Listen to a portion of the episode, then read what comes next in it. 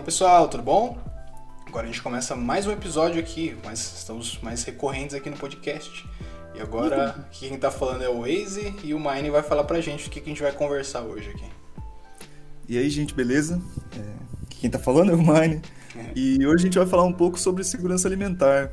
Na verdade, a gente não vai falar nem, assim, muito sobre o conceito de segurança alimentar, é, porque isso é um conceito que, que, que, envolve diversos, diversas áreas do conhecimento, como é, social, filosófica, biológica, ecológica. Então, isso é um, é um, conceito muito mais amplo.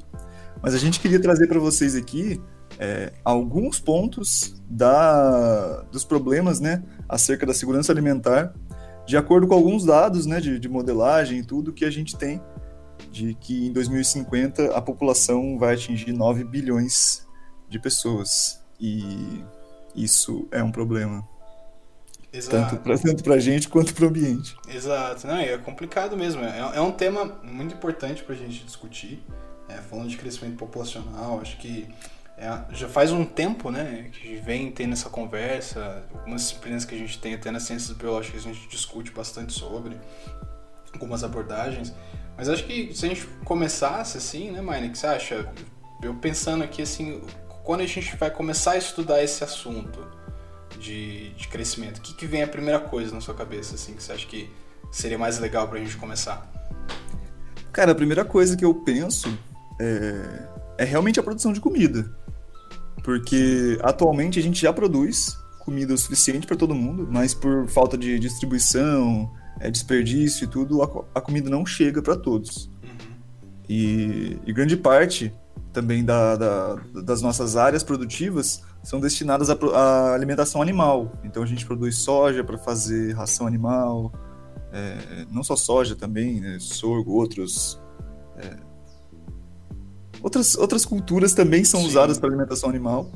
E, e isso meio que é, faz a gente pensar. Então, quais, qual é o papel da produção nessa mudança, né, nessa, né, em atingir 9 bilhões de pessoas. Então, o que, que a produção tem que fazer? A gente tem que produzir mais, a gente tem que aumentar áreas produtivas, a gente tem que mudar o que a gente vai, como a gente come, como a gente produz. O que, que se pensa, tipo, mais ou menos em relação a isso? Exato. Não, eu, cara, o que eu lembrei agora foi da primeira disciplina que a gente teve lá em, em Ciências Biológicas. Você lembra aquela introdução às Ciências Biológicas? Eu lembro. Lembra dessa fita? Tinha uma disciplina lá, uma disciplina não, uma aula, na real, em que o professor ele trouxe um gráfico pra gente falando do justamente disso, né? Chegando a 9 bilhões de pessoas, bilhões de pessoas, tendo várias pessoas e o que, que a gente poderia fazer. É, a, a, gente tá se formando e já me formei em bacharel aqui agora, mas estou fazendo licenciatura em uma universidade em que o campus é focado em agrárias, né? Então a gente tem muito sobre esses temas. E essa primeira aula lá, a gente estava conversando justamente sobre isso, e o tema era tipo nanotecnologia. Então, como isso poderia influenciar no aumento de produção de alimento, né? Então, uhum. N tecnologias em que você pode utilizar para, primeiro, aumentar a produtividade de culturas em geral, mas voltadas para alimentação. Né? Então, mesmo que a gente saiba que tem grande grandes áreas aí voltadas para outras culturas em que não necessariamente vão diretamente para alimentação humana, mas nas pequenas áreas, são pequenos e médios produtores que trabalham com esse tipo de, de, de insumos, né? de, de alimentos, né? na verdade. Então, essa discussão do que ser feito, de como produzir e ferramentas e tecnologias para aumentar a produtividade num menor espaço, já foi de cara começando assim na primeira disciplina, assim, então eu achei muito legal ter essa conversa lá. Acho que veio a primeira coisa à, mente aqui. É, eu não lembro muito dessa, dessa, dessa, dessa discussão que a gente teve nessa aula. Essa, essa disciplina foi um pouco caótica para mim, mas a gente teve em diversos, em diversos momentos essa discussão, né? Mas eu acredito que por a gente estar tá numa, numa escola agrária, em que a maioria dos professores são agrônomos, assim, agrônomo raiz mesmo, é, muitas vezes a gente tem nossa, nosso viés voltado para a questão de tipo, putz, a gente consegue produzir mais, então por que a gente não vai produzir mais? Uhum. Sabe, a gente consegue, por exemplo, fazer um melhoramento genético é, para uma planta ficar resistente a uma praga. Então por uhum. que a gente não vai fazer isso? Isso vai aumentar a produtividade. A gente consegue, por exemplo, melhorar a efetividade da, do uso de água para uma planta. A gente não consegue ainda, mas seria muito legal se a gente conseguisse fazer as plantas de ciclo C3 é, utilizar um ciclo C4 para produção de energia. Sim. Saca? Então, tipo, isso seria sensacional e eu acho que a gente vai chegar lá. Então, tipo, e, mas, tipo, em relação à nanotecnologia, você lembra alguma coisa? Tipo assim, como é que a nanotecnologia pode influenciar nisso? Porque eu, eu realmente não consegui fazer a associação. Não, então, foi, era assim, a, a, o tema, foi, na verdade foi uma palestra, né? Essa disciplina, são várias palestras que a gente vai tendo a respeito de temas, né, que são envolvidos na, na biologia. Então lá é para aumento da produtividade, mas não entrava em tanto detalhe de como, como efetivamente algumas partículas, nanopartículas, nanotecnologia no caso, ia ajudar nesse cenário. Mas era mais para o próprio ciclo da planta, né? então ia mexer em alguns aspectos da, da, bioquímica da planta em si que ia melhorar.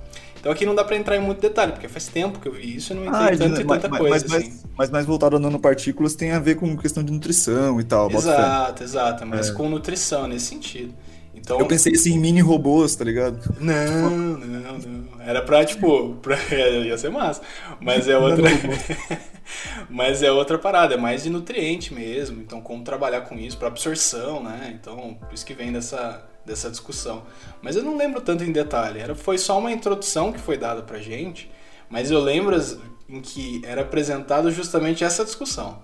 Então, assim, tem um crescimento populacional justifica-se novas tecnologias para que a gente possa aumentar a quantidade de alimento para que essas pessoas virão a surgir possam ter condições, né? E começou nessa discussão. Então, isso seria uma, uma, uma das saídas de como lidar com o aumento de produtividade, tá ligado? Então, seria mais essa questão de produção no sentido de absorção, de nutrientes, do que eu me lembro aqui. Uhum. Não, e tipo, agora eu vou fazer uma pergunta para você. Uhum. É, o aumento da produtividade, da tecnologia e tudo, isso cientificamente, eu acredito você como biólogo, é a favor em qualquer cenário. Tipo, Sim.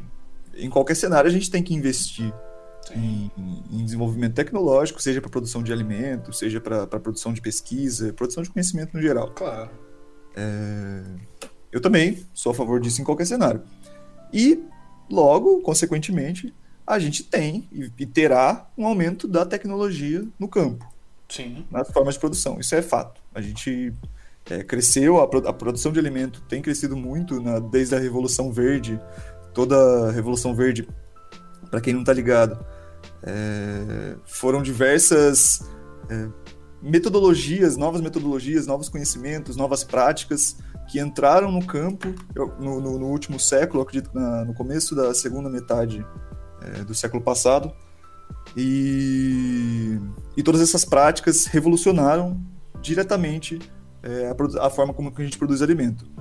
Então, toda a questão de, de máquinas, toda a questão de, de, também do uso de agrotóxicos, mas também é, controle biológico, etc. Essas novas tecnologias foram, começaram a ser introduzidas e isso aumentou exponencialmente a nossa produção. Também, né, óbvio, aumentou exponencialmente a quantidade de pessoas no mundo. Sim. E então meio que foi necessário. Só que aí entra num, num, num, aspecto, né, que tipo chama Revolução Verde, mas não é tão verde assim, né? E aí que eu ia perguntar para tu. Tipo, essa, essa, esse aumento da tecnologia, aumento da, da, da, produção, do desenvolvimento de novas, novos métodos e maneiras de, de produzir, só eles já são suficientes para a gente solucionar esse problema no campo? Tipo assim, no campo não, né? Na sociedade, porque é, a gente ainda tem um bilhão de pessoas que vivem em subnutrição. Tipo, isso é um dado mínimo, assim, tipo, uhum. chutando baixo.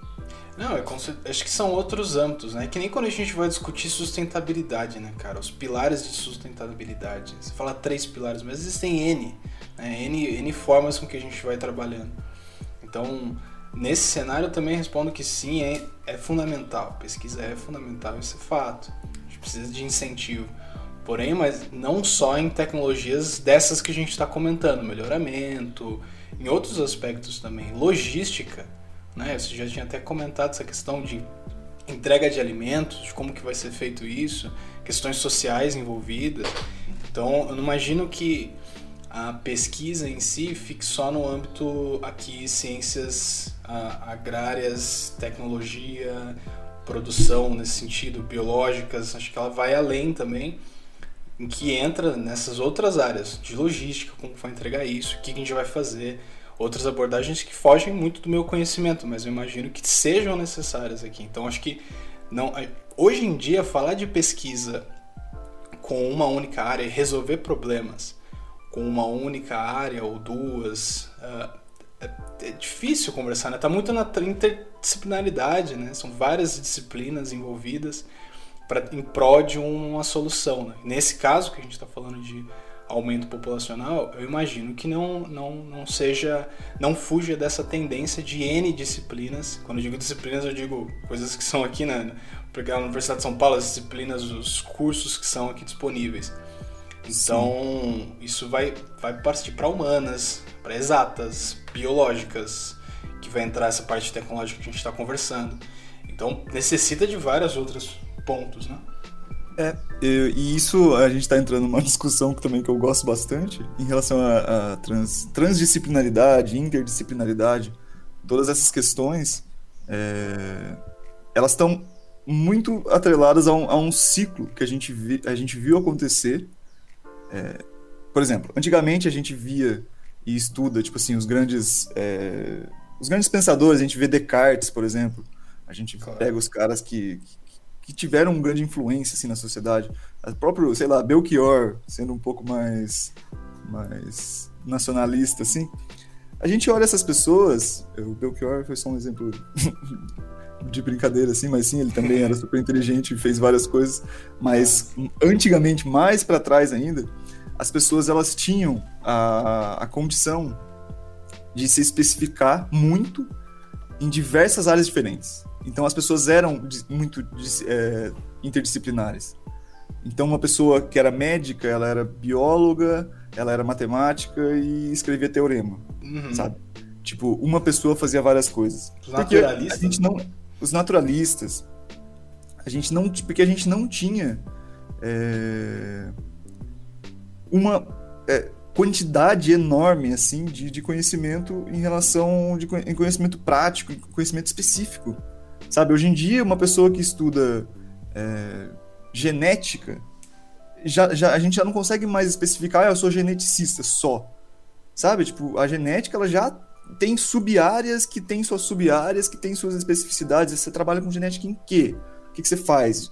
Melhoramento, você estuda, tipo, sabe, tem muita coisa para fazer já nas áreas que já são específicas. Sim. Então, cada vez mais a gente tem, entre aspas, uma tendência de ser específico e menos interdisciplinar. Só que isso é um problema, porque isso que você falou, é, muitos problemas sociais dependem de profissionais que são interdisciplinares. A gente depende de pessoas que saibam lidar com pessoas e com o ambiente. A gente depende disso. Tipo, é, é, é importante também o cara que fica enfiado dentro do laboratório só pipetando. Claro. Sabe? É importante.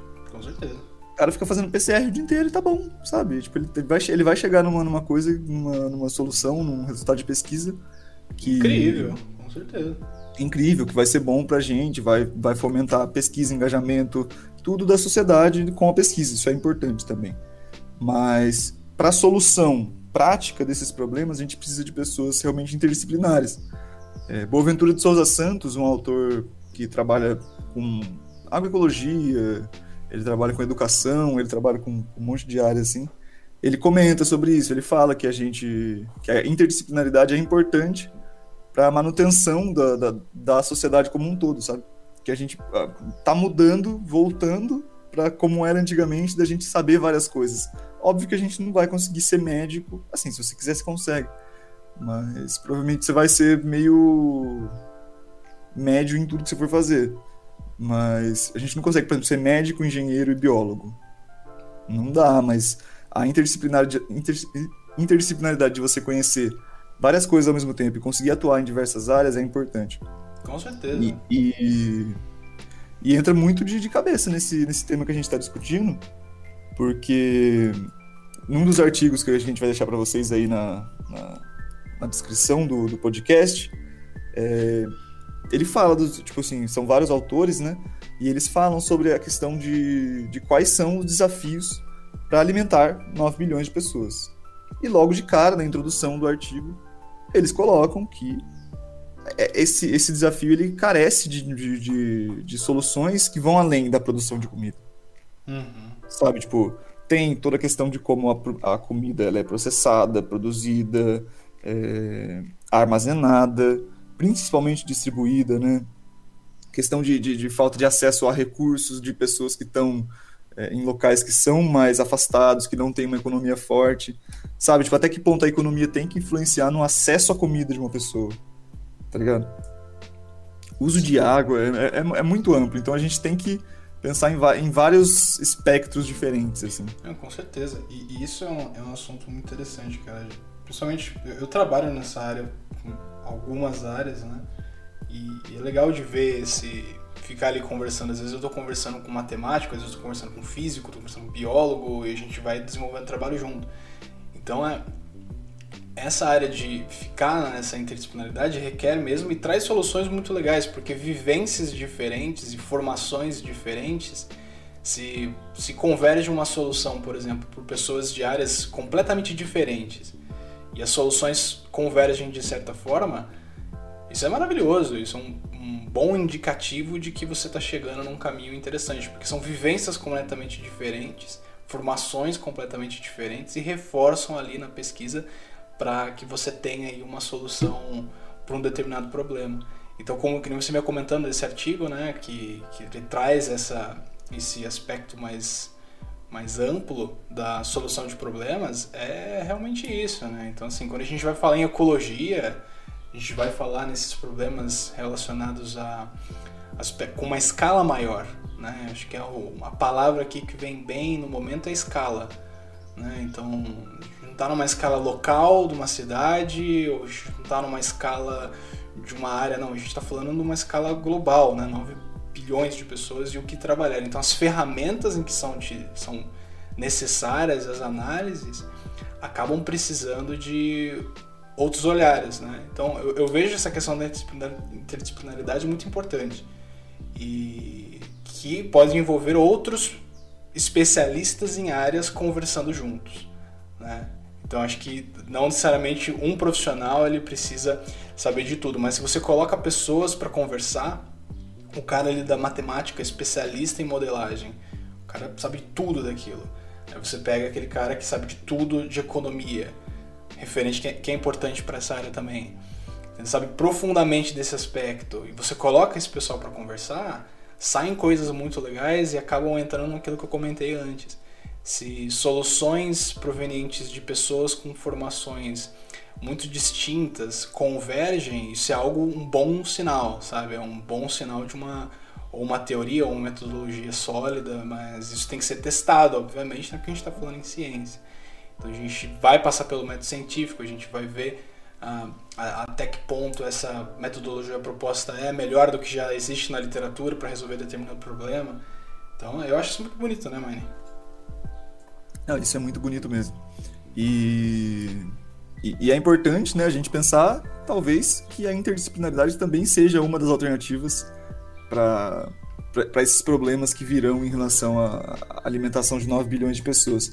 Porque a gente colocou o tema geral como segurança alimentar, mas talvez não seja nem esse o tema. Talvez o tema realmente seja o aumento da população e o que fazer. Sim. Porque a segurança alimentar é importante. Mas a gente não vai falar só de segurança alimentar, porque ao longo do, do, desses últimos.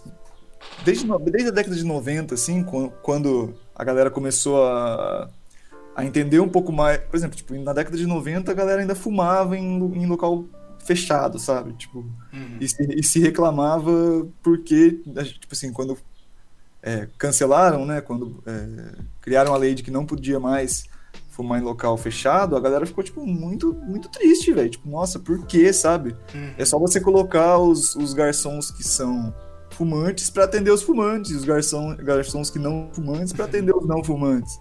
Sabe, cara, tem uma discussão no Roda Viva sensacional, velho. Que o Maluf é a voz da razão. O, o, o, grande Paulo Salim Maluf, ele. Ele tá, tipo assim, sendo uma pessoa super racional ali, a galera falando, tipo, de fumar dentro de, de local fechado. Depois fala assim, o cara, o cara questiona ele acerca do, do, do uso do cinto de segurança. É. Ele fala assim, por que, que eu vou usar o cinto de segurança se eu não gosto, aquele negócio me aperta? Sabe? Tipo, as pessoas até a década de 90, aparentemente, eles não tinham tanta é, visão social. Tudo. Tipo, hoje em dia a gente tem, na, na medida do possível, uhum. mas devido ao sistema, né? O sistema acaba meio que ofuscando um pouco os problemas. E, tipo assim, a gente acha que tá tudo bem quando não tá tudo bem. Porque hoje em dia, por exemplo, a gente vive num mundo em que eu já falei isso, mas um bilhão de pessoas estão em subnutrição, ou passando fome, né? Subnutrição. Uhum. E mais de um bilhão de pessoas vivem acima do peso. Então, tipo assim, beleza, porra. Não tô falando que a pessoa que tá acima do peso, ela. Ela tá errada. E, tipo assim, sabe, por questão de saúde e tal, isso é outro, outra discussão.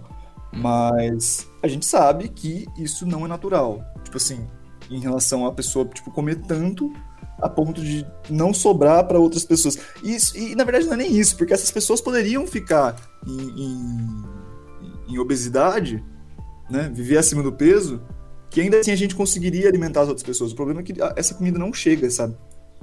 E tem outros aspectos, por exemplo, a insustenta essa insustentabilidade produtiva de, de mostrar que mais ou menos a gente precisa desmatar mais área para que a gente consiga produzir mais. Não, porque a gente está tá aumentando a população, então a gente tem que tirar a área da Amazônia para produzir soja. Sabe? A gente sabe que isso é mentira. Isso é tipo uma grande falácia capitalista para que a gente, sabe, permita ou seja conivente com a questão do desmatamento da Amazônia. E, e isso acontece muito, tipo assim, é, é muito claro a gente perceber quando a gente tá tipo, meio que sendo manipulado em relação a isso. O sistema já, tipo assim, não tá caminhando para um, um, um retorno tão fácil. Tipo assim, questão de uso de, de combustíveis não renováveis, a emissão de carbono, tipo assim, essas grandes crises capitalistas. Isso eu não estou falando nem, nem de tão, tão longe assim, eu estou falando, tipo assim, de 94, de 98, é, de 2008, foi a última, assim. Todas essas crises mostram uma insustentabilidade do sistema e falta, tipo assim, de proteção humana, sabe? Tipo, a, a gente tá é, desfavorecido nesse sistema. E a gente, tipo assim, a gente tá aqui no Brasil, no Sudeste, tranquilo, a gente, putz, nossa, o gás tá 100 reais, mas a gente vai lá e compra um gás a 100 reais, sabe? Sim. É Independente. É uma condição diferente, com certeza. Tem uma questão de privilégio geográfico, né? A gente tá falando Sim, do Sudeste, demais. tem uma questão social muito forte. Mas o, o com relação a isso, Mário, uma, uma dúvida que eu acho que vem sempre, uh, sempre perguntam isso, né? Acho que é uma das primeiras coisas que perguntam. Mas o que, que eu posso fazer? Né? Não sei se nesse artigo que você leu tinha algum comentário a respeito disso. A gente falou dessa questão da interdisciplinaridade, né? Desses tópicos que está comentando, questões sistêmicas mesmo, né? Referente a, a, ao sistema que a gente vive, essas desigualdades sociais em que levam a essa diferença entre pessoas uma condição de subnutrição e pessoas com excesso de peso, né? esses, esses polarização nesse sentido. Mas aqui, de, dentro desses trabalhos que você foi vendo, coisas mais do cotidiano das pessoas, existe algum comentário nesse sentido? O que, que foi? Você deu uma olhada nesse artigo aí? Então, tem. E, tipo, eu vou colocar um comentário aqui só pra galera não ficar me, me taxando de comunista, embora eu esteja próximo disso. É... Esses artigos que eu li foram escritos por pessoas, é, no mínimo liberais. Uhum. Tipo assim, por exemplo, tem um, um, artigo sobre economia verde, que logo de cara a gente já vê que é economia verde. Então, tipo, é um negócio que a gente fa eles falam sobre a questão da mudança estrutural, do, do capitalismo e tudo mas nenhum deles prega pelo fim do capitalismo, sabe? Tipo, nenhum deles falam, tipo, ah, beleza, a gente tá produzindo aqui, tá sendo insustentável, monopólio capitalista, falta de distribuição. Aí eles só falam, a gente tem que mudar isso aí. Como? Ah, a gente tem que ser mais sustentável, a produção tem que priorizar mais as pessoas, mas nenhum deles, tipo assim, fala assim, o sistema capitalista ao fim e ao cabo ele é insustentável. Nenhum deles fala isso. Uhum. Então, tipo, antes de me taxarem de comunista, Uhum. Eles não falam da mudança do sistema, mas eles falam diretamente sobre a mudança das formas de alimentação e das formas de produção. Então, eu sou eu, eu não essa não é a minha opinião, essa é a opinião do, dos artigos que a gente vai deixar para vocês aí, mas é, eles colocam que a gente tem que mudar as formas com que a gente produz. Então não adianta a gente, como é, seres humanos aqui viventes em sociedade, a não ser que você não ligue pra isso, tipo assim, você, te- você esteja um pouco. tipo assim, É. eu, não- eu não ligo ligo. a, a- a vida em sociedade, eu ligo só pra mim, aí beleza, aí você faz o que você quiser. É, Isso, inclusive, é o que muitos liberais pensam. É. Mas eles colocam que a gente tem que mudar a forma com que a gente se alimenta. A forma com que a gente é, utiliza e consome, no geral. Utiliza da natureza, né? Então, a gente não usar tanto plástico, isso é uma questão. A gente é, reduzir o consumo de carne. Isso é, isso é tipo assim, bizarro, porque, cara, chuta assim, quantos por cento da água potável as cidades e as pessoas utilizam? Tipo assim, a, água potável existe em 100%. Quantos dessa porcentagem você acha que é, quem utiliza são os humanos, assim, diretamente em relação a beber? Tipo assim, be- bebo água. Ah, esse dado, eu, geralmente eu não, eu não gosto de chutar dado, brother. Eu não, não sei. Vou dizer que eu não sei, não chuto. Eu não gosto de chutar data. É, não curto. Tudo bem. Mas a agricultura, tipo, ela usa 86% da água potável, velho. A gente, Tô louco. A gente que bebe água potável, a gente usa 14%. E não é nem 14%, porque grande parte disso a gente tá usando pra lavar calçada, sabe? Uhum. Então, tipo, 14% a gente usa diretamente. Tipo assim, a gente bota a mão na água, a gente bebe, a gente limpa, a gente toma banho, sabe? Só 14%. Então, tipo assim, é, eu não vou saber a divisão certinha, mas a maior parte da, desse dado da agricultura, tipo assim, tá também pro agronegócio. Tipo, tá pro agronegócio não, tá pra pecuária. Então, tipo, a maior parte vai pra boi, vai pra produção animal. Então, tipo, a gente tem que repensar a quantidade de proteína animal que a gente, que a gente consome, sabe? Uhum. É, porque muito da área produtiva que existe hoje em dia é para produção de soja. E mais de 70% dessa produção de soja vai para alimentação animal de boi. E aí o boi cresce, tipo assim, em, em áreas enormes, com uma produtividade super baixa, que aqui no Brasil é, chega a 1,2 boi por hectare só. Nos Estados Unidos eu acho que já passa de 3, mas aqui no Brasil ainda está em 1,2 boi por hectare. E em alguns lugares que tem mais área, é 0,8 boi por hectare. Então é, é- é uma produtividade super baixa. Pensa assim, um hectare são 10 mil metros. Aí, Waze, agora você me ajuda. São 10 mil metros quadrados ou 10 mil por 10 mil? É 10 mil metros quadrados, né? Por hectare? É. Se eu não me engano, sim, vou conferir aqui. Vai, vai, manda ver. Enfim, é um boi por hectare e se a gente pensar, eu, eu acredito que são, sejam, sejam 10 mil metros quadrados e 10 mil metros quadrados, isso mesmo. E aí você pensa, 10 mil metros quadrados. Quanto a sua casa tem? A minha casa tem 70 metros quadrados, nem isso. Sabe? E, tipo assim, vivem quatro pessoas. E a gente tem 10 mil metros quadrados pra um boi. Um boi. Um boi. Um É boi. complicado. Sabe? Tipo, isso, isso no cenário ideal. No, no cenário ideal. Tipo, aqui, um boi, 1.2 boi, sabe? Lá nos, lá nos Estados Unidos, que a produção é maior, tudo, eles têm mais acesso à tecnologia de pecuária, né? Porque em questão de, de, de agricultura de, de, de soja, as coisas, aqui no Brasil tem até, a gente tem até mais tecnologia que lá, mas em relação à produção bovina, eles são bem mais é, avançados nesse sentido. E aí eles produzem 3, 4 boi por hectare. E, tipo assim, ainda assim, sabe? Aqui em casa são 4 em 70 metros quadrados. Eles usam 4 boi em 10 mil metros quadrados. Cara, tipo, isso é bizarro. Então a gente tem que pensar muito. Tipo, essa, essa área que, que, que, que, o boi tá morando, literalmente, poderia ser utilizada para produção de outras culturas que é, em relação à quantidade de proteína, em relação à utilização de água, em relação à disponibilidade de recursos, poderia alimentar muito mais pessoas gastando muito menos esses recursos que já são limitados, mas que serão ainda mais. Tá ligado? Fora que uma plantação sequestra muito mais carbono do que um pasto, né? Hum, então... e, e, a emissão de carbono na atmosfera já não está muito baixa já. Sim, então, uma, trazendo aqui um. tentando fazer um resumo aqui das ideias. Então, pessoalmente, do que os, esses, esses, artigos, né, que a gente está comentando, só retratando o que está escrito ali, né, no caso. Nesse caso, está sendo tratado com relação. Tem um aspecto individual, comportamental, que leva-se com relação ao consumo de carne. Muito claro, isso é dito. Sim. Legal. Então tem essa questão.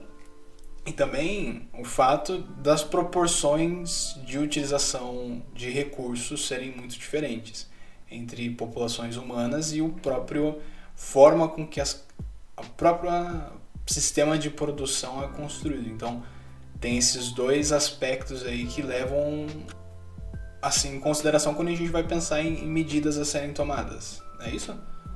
Sim, mas é, é, é, que eu acredito, isso agora falando no Mine como pessoa, eu não acredito tanto na questão da mudança, de uma mudança social através da individualidade, sabe? Tipo, eu, eu acredito, tipo assim, fielmente que tem que ser coletivo.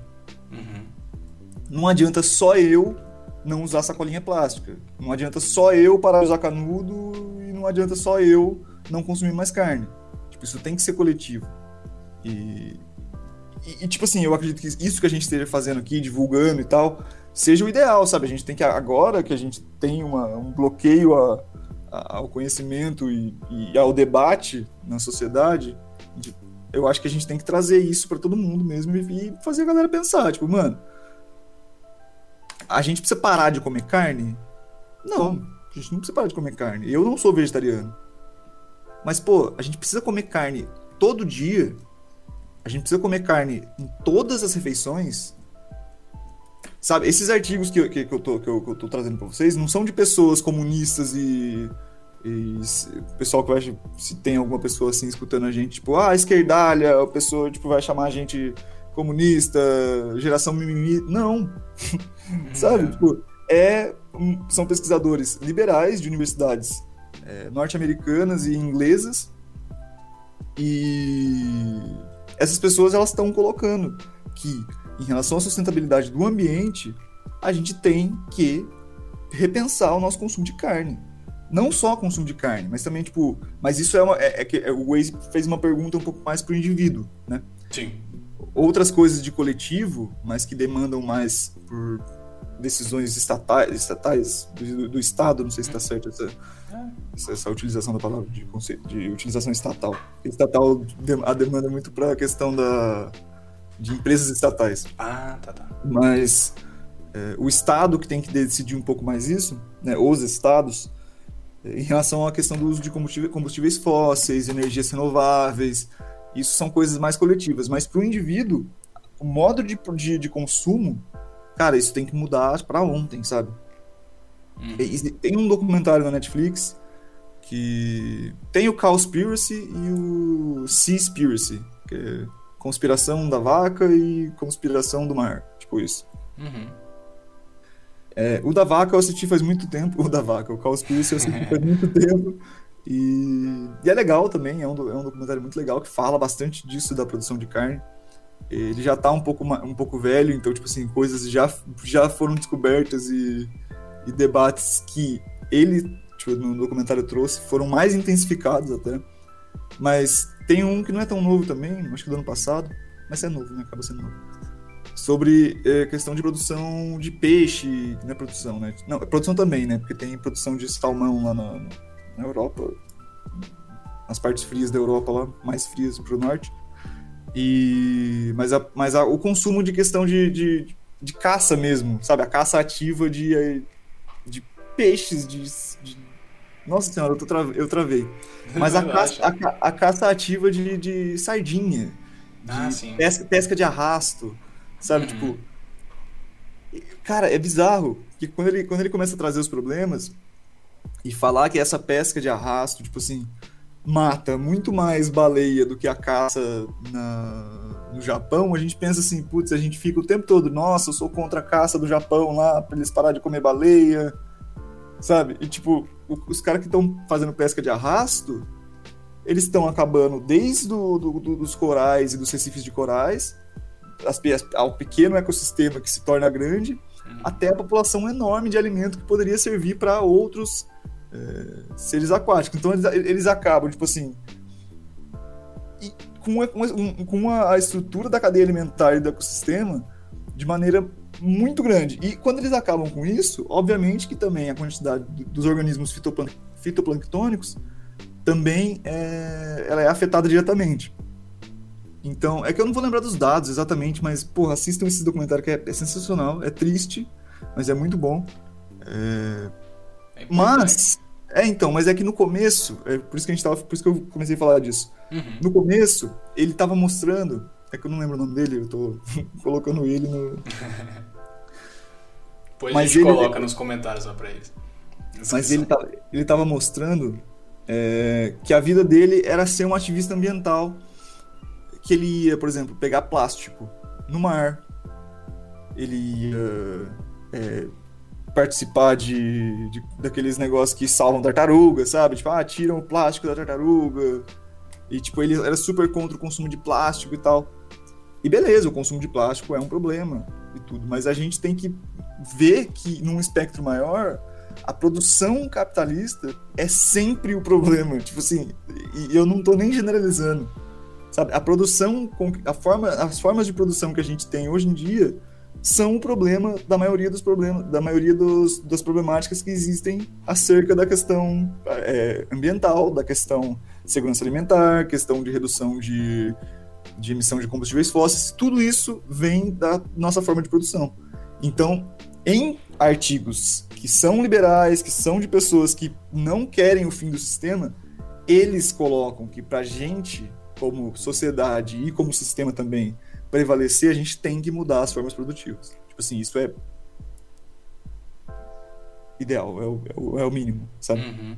É, e, é, é, importante salientar também que a análise que a gente faz, pelo menos do, do, meu, da minha, do meu posicionamento quando eu vou analisar temas assim, que envolvem vários aspectos, desde pontos políticos que entram, né? Estou comentando essas questões aqui também, ou pontos técnicos, pontos envolvendo outras questões também. Em que a gente. Vocês reparam que essa conversa envolve uma série de coisas. A gente está falando de sistema, a gente está falando de metodologias, de tecnologia. A gente começou falando de nanotecnologia e a gente está parando aqui para o sistema capitalista. Então você está vendo que por si só é um tema complexo que envolve muitas coisas para serem analisadas. Então quando eu, quando eu me ponho a estudar e olhar perante um, tema complexo como esse, eu gosto de trabalhar assim como eu trabalho com ecologia. Então eu olho, eu tento olhar, entender mais ou menos o que está acontecendo no geral, ver algumas interações que às vezes são, são escalas diferentes. O, o Simon Levy fala muito disso, né? Um autor muito bacana em ecologia, se vocês gostam de ecologia teórica. Na forma com que nós analisamos um tipo de sistema, seja ele um sistema natural ou até um sistema que a gente está falando agora aqui, né? Então essa forma de analisar, ela acaba entrando um pouco como neutra em certos sentidos para observar padrões e o que influencia o que, qual a questão de causalidade, determinada ação sua causa outra ou outra causa outra sucessivamente, se lá que vocês me entendem. Então essa questão de causalidade é muito forte, né? Então existem métodos para isso, para a gente olhar para essas formas. Então tinha até uma disciplina que eu, que eu fiz na graduação que é Ecologia do Artificial do Simbólico, que mexe justamente com isso. E cara, cada discussão que a gente trazia eram, eram livros que a gente trazia para discutir e justamente colocar em pauta essa questão, que são vários fatores, sabe? Vários fatores. Discutiam desde fatores da ecologia em si, né, tratando do nome da disciplina, mas também falando sobre os sistemas, né, os sistemas que, por exemplo, o capitalismo e outras, outras ações.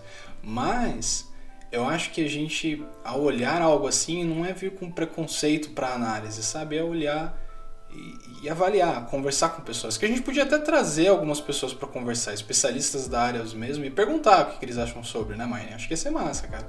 Porque aí a gente leva isso que, eu, que a gente tá falando aqui agora.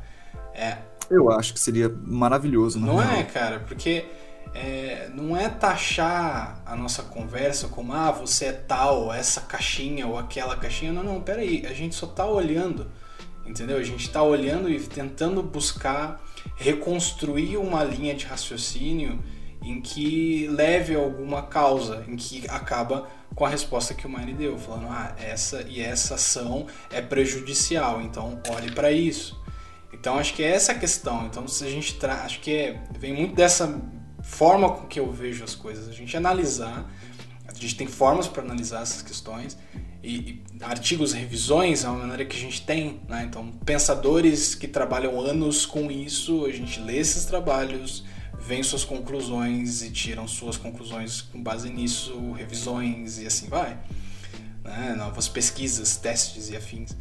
Então acho que é nesse cenário que a gente tá, né, Mário? Eu vi que você comentou algumas vezes ali, ah, não, porque não me taxe assim, não me classifique assado. Então acho que é mais ou menos se a gente andar nessa, olhar nessa ótica da discussão, a coisa fica mais tranquila. Vamos tirar um pouco o preconceito de qualquer análise, vamos tentar observar, sabe? Busque subsídio, não simplesmente não escute alguém só porque disse alguma coisa. Tenta é, entender, é, sabe? É porque, tipo, eu, eu percebo que por conta dessa polarização muito grande, é, a gente acaba por ter esse preconceito e, por exemplo, tipo, uma pessoa liberal e uma pessoa comunista. Tipo assim, são dois pensamentos completamente diferentes. É, não necessariamente uma pessoa que é liberal ou uma pessoa que é comunista, ela vai ser burra Tipo, principalmente quando eu, comunista, olho uma pessoa liberal e eu, liberal, olho uma pessoa comunista, eu vou achar ela burra. Tipo, sabe? Existe muito disso, de tipo, eu colocar aqui uma pesquisa falando que a gente tem que mudar os nossos modos produtivos e a pessoa fala assim, mas você é comunista. Por que você tá falando isso? E para a conversa aí. E para a conversa. Porque, tipo, ele vai falar assim: não, mas isso aí é, é antidesenvolvimento, isso aí é comunista, Venezuela, vai passar fome. Tipo, sabe? Aquele negócio que não tem nada a ver. Isso, tipo, a pessoa que vai pensar assim. Então, por isso que eu tô falando que caso você que esteja escutando tenha um posicionamento político voltado para direita, principalmente extrema direita, esteja pensando sobre o que eu estou falando, eu só queria, ter, só queria estar colocando aqui que essas pessoas que falaram sobre isso são pessoas que também têm posicionamentos próximos ao, aos seus. E caso você seja uma pessoa comunista e, e pense que o capitalismo é o problema, assim como eu, é, a mudança das formas de produção também são aspectos que devem ser mudados. Porque a gente pensar que a gente vai conseguir alimentar 9 bilhões de pessoas num sistema retrógrado é mentira. A gente não vai conseguir, cara. Sabe, a gente tem sim que pensar nas formas produtivas. Tipo assim, a palavra produção é muito atrelada a, ao sistema capitalista, mas a gente tem que pensar, independente do sistema, a gente precisa produzir mais. E a gente precisa ser mais efetivo em relação à distribuição dos alimentos, em relação ao que a gente produz, se a gente vai produzir soja para alimentar boi ou se a gente vai produzir cenoura, tomate arroz para alimentar pessoas, porque no fim a gente precisa alimentar pessoas. E aí, o que, que vai ser? Sabe? É isso que, que, eu, que, eu, que eu penso que a, gente tem que, que a gente tem que refletir sobre. E independente do sistema, independente do posicionamento, isso é um problema, isso é um fato e a gente tem que tratar dele como tal. Então não adianta a gente tentar ser negacionista aqui e falar assim, não, vamos continuar produzindo da forma como a gente está produzindo, porque não vai dar nada. Sabe? Tipo, tá de boa. Ah, beleza, só desmatar um pouco mais da Amazônia. Putz, a Amazônia tá, tá de boa, vamos produzir mais soja lá. O Centro-Oeste tá cheio de boi, por favor, tá de boa. Eu quero comer, eu quero comer picanha, é, se você for rico, né? Eu quero comer picanha hoje à noite, amanhã eu quero comer um bife, é, amanhã, amanhã eu vou querer comer um frango mesmo. Sabe? Tipo, o frango tá cheio de antibiótico e isso causa diversos problemas que, putz, isso daria um outro podcast de discussão. É, a produção de, de boi, putz, tem, tanto, tem tantos problemas sociais, econômicos, ambientais que são é, é, incorporados e, e, não tem como a gente tirar esse. Não tem como a gente falar que o boi não causa problema. Causa muito problema, sabe? O, sistema, a forma como a gente produz, causa muito problema. Isso é um fato. Ponto. Independente do seu posicionamento, a gente tem que aceitar isso. E é isso que eu penso que a gente tem que trazer essa discussão. Então você, na sua ideologia, na sua, na sua visão de mundo, pare, dá uma lida nesses artigos que a gente vai deixar para vocês e reflita, sabe? Tipo assim, no seu posicionamento. E, e são artigos que trazem fatos, trazem as é, possibilidades de mudança, trazem numa visão um pouco mais liberal, sim. Mas se você for uma pessoa que minimamente quer entender, por que não, sabe? Entender isso e, e e, e, refletir. Tipo assim, putz, a gente tem que mudar o sistema. Aqui no artigo tá falando que a gente tem que mudar o sistema. Mas, putz, eu acho que só o sistema não é suficiente. Ou, putz, a gente vai mudar o sistema inteiro? Não, acho que não precisa não, porque a gente tem que comer carne sim. Sabe, reflita, dá uma para aí, reflita, pense sobre isso. Eu acho que isso é importante para que essa polarização não atrase. Sabe, tipo, a polarização eh, política não é de toda ruim. A gente tem que debater. A gente tem que debater política, a gente tem que debater é, as formas produtivas, a gente tem que debater as, a sociedade no geral. A gente tem que debater, é legal, é interessante, é assim que a gente vai chegar num, num consenso para todo mundo. Não é brigando, não é tendo preconceito, etc. A não ser com, com pessoas que são retardadas, nazistas, aí isso aí não tem, não tem pano para passar, não. Mas a gente tem que ter, a gente não tem que ter preconceito e, e só desconsiderar uma opinião porque é de um posicionamento contrário ao seu. Você tem que tentar entender, tentar buscar os problemas que você vê naquele posicionamento e trazer fatos, trazer pesquisas, assim como o Waze disse, que vão refutar isso e vão realmente mostrar que não, a gente precisa de uma mudança mais intensa. Ou não, dá pra gente ser um pouco mais tranquilo, dá pra gente ser mais ameno, sabe? Dá, de uma forma que, que que na minha opinião agora, como Marcelo Mine, a gente tem que ser até um pouco mais eh, ativo nessa mudança, sabe? Tipo, a gente como indivíduo e a gente como sociedade. É... Sustentabilidade não tá só no ambiente não aguentar, mas também tá nas pessoas. Tipo assim, até que ponto o capitalismo é sustentável quando a gente tem um bilhão de pessoas que passam fome? Isso é sustentabilidade? Isso é sustentável para quem? Sabe, é sustentável para você que tá, tipo, podendo comer carne todo dia ou é sustentável para uma pessoa que vive no sertão nordestino e não sabe se tem água para beber hoje à noite, sabe? Isso é sustentabilidade? Não sei. Para mim não, sabe? Então, Acho que essa questão que você está comentando é importante entra em outro ponto também, essa questão de definições, né, cara? A gente não é treinado para ir atrás de definições atrás da discussão que tá ali, a nuance, sabe? Aquela coisa assim, ah, fica muito no raso, ah, tem que ser sustentável, mas o que que é? Sabe? Defina. Eu por exemplo, eu não consigo definir agora na lata o que que é. Tem uma série de coisas, tem N artigos para definir isso. Tem um pessoal que fala dos três pilares, legal, mas tem muito mais discussão ali por trás. Sabe? Então fica numa discussão muito rasa que, que realmente não só essa análise que a gente tinha comentado que você está falando, mas é olhar mais a fundo para discutir, é vir com mais subsídio, né, Maine? Acho que é, é a gente começar a olhar para essas questões, porque, cara, é uma meta-análise difícil, é muita coisa que você tem que olhar, são vários fatores e apontar elementos demanda tempo, então a gente tem que analisar na forma tecnologias que existem hoje, tudo bem, as ferramentas que a gente tem na ciência, debate fundamental, mas aí já, já foge mais da minha área, que vai entrar mais para humanas, aí eu já não, não conheço, não tenho não conheço muito de humanas aqui. Então, por isso que eu falo muito de análise, essas coisas, porque eu sou mais de exatas, então isso que vem muito da minha fala. Mas essas conversas e esses, esses pontos são fundamentais, cara. A gente tem que vir com essa, essas ideias mais claras sobre conceitos, sobre definições, quem as definiu e como foram, foi alterada ao longo do tempo. Parece uma, uma coisa muito teórica, mas ajuda sabe? Eu vejo muita.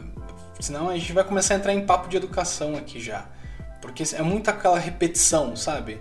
Ah, eu aprendi que tal coisa é assim, eu fico repetindo aquela coisa infinitamente porque eu memorizei na, no meu ensino médio ou memorizei na graduação. Eu aprendi em 1974, né? É, decorei. Eu decorei lá atrás e agora eu vou ficar repetindo isso 10 mil vezes. Se você falar uma vírgula diferente do que eu decorei, eu vou te xingar. Porque você colocou uma vírgula. E na minha cabeça não tem que ter essa vírgula aqui. Tá entendendo? Então acho que é. A discussão vai muito além do decorar palavra, conjunto de palavras em que você fala que aquilo é aquilo.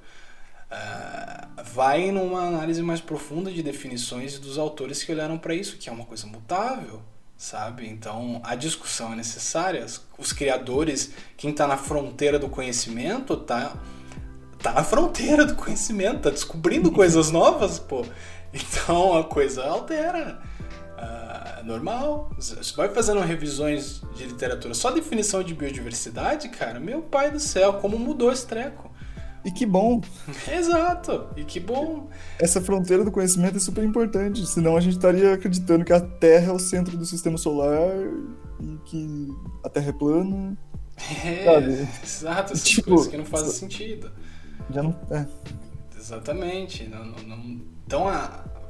acho que a gente começou ali falando sobre a alimentação, foi para aumento de população, a gente falou de interdisciplinaridade e foi levando a conversa inteira na interdisciplinaridade. Então, assim, é, a gente vem discutindo várias coisas que acho que dá um pouco da nuance aí do que é essa discussão. Sabe? Tem muito mais coisas que eu praticamente não conheço, são muita coisa, sabe? Por isso que a gente, por isso que eu até sugeri da gente trazer uma pessoa que estuda especialista nisso que a gente até conhece, né, Maria? Tem algumas pessoas que a gente pode chamar pra, pra convidar é, pra conversar. Não vou nem falar nomes aqui, mas. Não, não, mas. Sim, mas eu conheço uma galera também. É, então. Não falando nomes, a gente convida e depois fala o nome. É que, já veio, é que já veio uma pessoa muito clara na minha cabeça. É, não. Eu falar, falei, não. não, aguenta aí. Mas aí a gente fala com ela primeiro e depois fala o nome dela. E chama, né? Porque aí vai uma discussão muito mais profunda que entra nisso que a gente está comentando.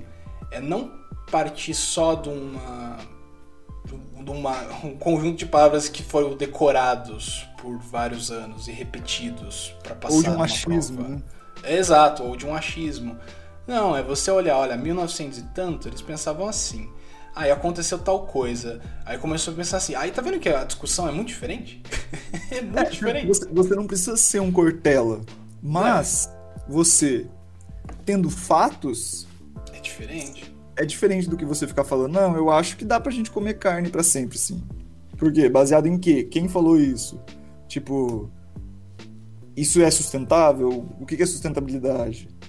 Tipo, aonde você quer chegar com esse argumento? A, a galera, tipo, confunde que debate é. Tipo assim, debate é isso também. Mas que debate, debate científico é um debate de opinião. Tipo assim, a cloroquina funciona porque o meu pai tomou e não morreu. Sabe? Tipo, isso não tem evidência, evidência científica nenhuma. Isso não tem. Isso, isso tipo assim, é uma coisa completamente de cunho de opinião. Ah, eu, eu, eu acredito que a Terra é plana. Você acredita. É uma crença. Você não tem que acreditar numa coisa que é fato. Você tem que aceitar que a coisa acontece. Então, quando a discussão parte para coisas que são reais, que existem, a gente discute entende e evolui. A gente ultrapassa essa fronteira do conhecimento e chega numa nova, porque a gente cria conhecimento. Sabe? A gente refuta, a gente conversa, a gente discute, a gente é, constrói conhecimento junto em forma de sociedade. E, e eu acho que é um, é, esse, essa reflexão é boa pra gente encerrar o episódio de hoje, né, Luiz? Com certeza. Eu acho que a gente pode fechar com essa reflexão aí pra, pra que discussões, pensar sobre esse ponto que a gente está conversando e também analisar o como é feito esse tipo de discussão, sabe? Que nem a gente falou aqui no final, do como se analisa, do que olhar, não só jogar uma coisa que você acha e falar, ah, é isso, acabou, não vou te ouvir mais. Eu acho que esse é o ponto aí que a gente tem que olhar e. E ela, e ela é bacana, é legal. Eu acho que assim, a gente falando da academia aqui, tem uma série de coisas, né, mano? Que nem revisão, essas coisas. Dá um trabalho caramba, né? Mas Não, eu, eu, eu, particularmente, sou, sou crítico a várias coisas estruturais da academia que ainda assim são muito conservadoras. São, são, são. E, e que eu sou crítico e não gosto, mas falar que não é através da ciência, não é através da academia, do estudo que a gente vai chegar a algum lugar, aí também é, é demais, né? E, e também a gente não, não tá desmerecendo aqui os conhecimentos populares, os conhecimentos. Não que foram criados na sociedade, assim, não, na sociedade antiga, né, que são aquele, é aquele conhecimento popular que é trazido de geração em geração e tudo. Esse conhecimento é super importante. Claro. Tipo, as, cre as crenças são importantes, as, a, a, fé no mundo, tipo, se a gente olhar a questão antropológica e histórica disso, construiu onde a gente construiu o que a gente está aqui hoje, independente se é bom ou se é ruim. É, então, a gente não pode desmerecer isso em nenhum momento. Então, os conhecimentos populares, essas coisas, elas têm que ser fundamentadas, elas têm que ser conversadas, elas têm que ser passadas sim ainda de geração em geração, é uma coisa super bonita. E, e não deixa de ser conhecimento. Com certeza. Empírico, né? Um conhecimento mais, tipo, não é mais bonito, mas é tão bonito quanto o da ciência também, que claro. é super técnico e tal. São, são, são formas de conhecimento super diferentes e super bonitos de, da, da mesma forma. Então a gente não está desmerecendo isso, mas a gente está trazendo aqui que para a gente evoluir como sociedade, como pessoas, a gente tem que tipo, construir mais conhecimento, a gente tem que construir mais formas de, de, de, de, entender o mundo que a gente vive, baseado no que a gente já conhece. Então, independente da forma de conhecimento, seja popular, ou seja científico, seja acadêmico, é, a evolução desse conhecimento ela tem que vir de alguma forma e e é assim que a gente vai solucionar todos, to, talvez não todos os problemas, né? Mas pelo menos os que a gente tem até agora, tem alguns deles que são bem simples de resolver, né? É, acho que é o que a gente sabe até hoje, né? Eu não, eu não, não me atrevo a dizer que vai resolver tudo, mas acho que do conhecimento que a gente tem hoje é uma das uma boa solução, né? Do que eu sei é. até agora, né? Do que a gente sabe até agora. Eu falo na minha limitação de conhecimento. Acho que isso é, é importante dizer. Eu, eu sou completamente limitado. Cada vez mais que você vai estudando, você vai vendo que você não sabe nada. Então, assim, você veja que eu, quando eu falo alguma coisa, eu não falo é isso ou é aquilo. Eu não falo, ou tem aquele negócio do dado. Não, não falo, não vou falar isso, porque não sei, cara. Não sei. O meu. O, o, nosso fado é o de não saber quase tudo. É. Mas é, bonito também. Acho que é legal. É, é sobre isso, né? Tá é tudo sobre bem. isso. Mas beleza, gente. Acho que deu aí uma discussão massa, né, Mine? O que você acha? Foi, foi, não, pô, foi, foi super bacana. A gente não, não, não, se aprofundou em nenhum tema tão diretamente, mas não. a gente ficou divagando. É, eu acho que era essa a ideia mesmo, era, era pincelar, não trazer nada muito profundo aqui e talvez a gente consiga chamar alguém para aí que conheça muito profundo ali, traga esses uhum. conceitos aí bem mais claro que a gente possa fazer aqui nesse curto tempo que a gente tem. Sim. Mas é. beleza, é. então. Então é isso, gente. Obrigado. Eu agradeço a atenção de vocês. Se você, se você que está escutando aí até agora, putz, você é guerreiro. Muito é obrigado. Guerreiro. Obrigado aí pela atenção. E fala pra gente o que vocês estão achando. Entra lá no arroba Bio, manda mensagem no Insta pra gente, e tem Twitter também. Fala com a gente. Acho que a ideia é essa. Vamos, vamos trocando ideia aí. Vamos... Surgiram, surgiram temas também. Isso, surgiram temas. A gente vai colocando lá e a gente quer ouvir de vocês também. Valeu? É isso, gente. Obrigadão. Valeu, gente. Abraço. Uhul.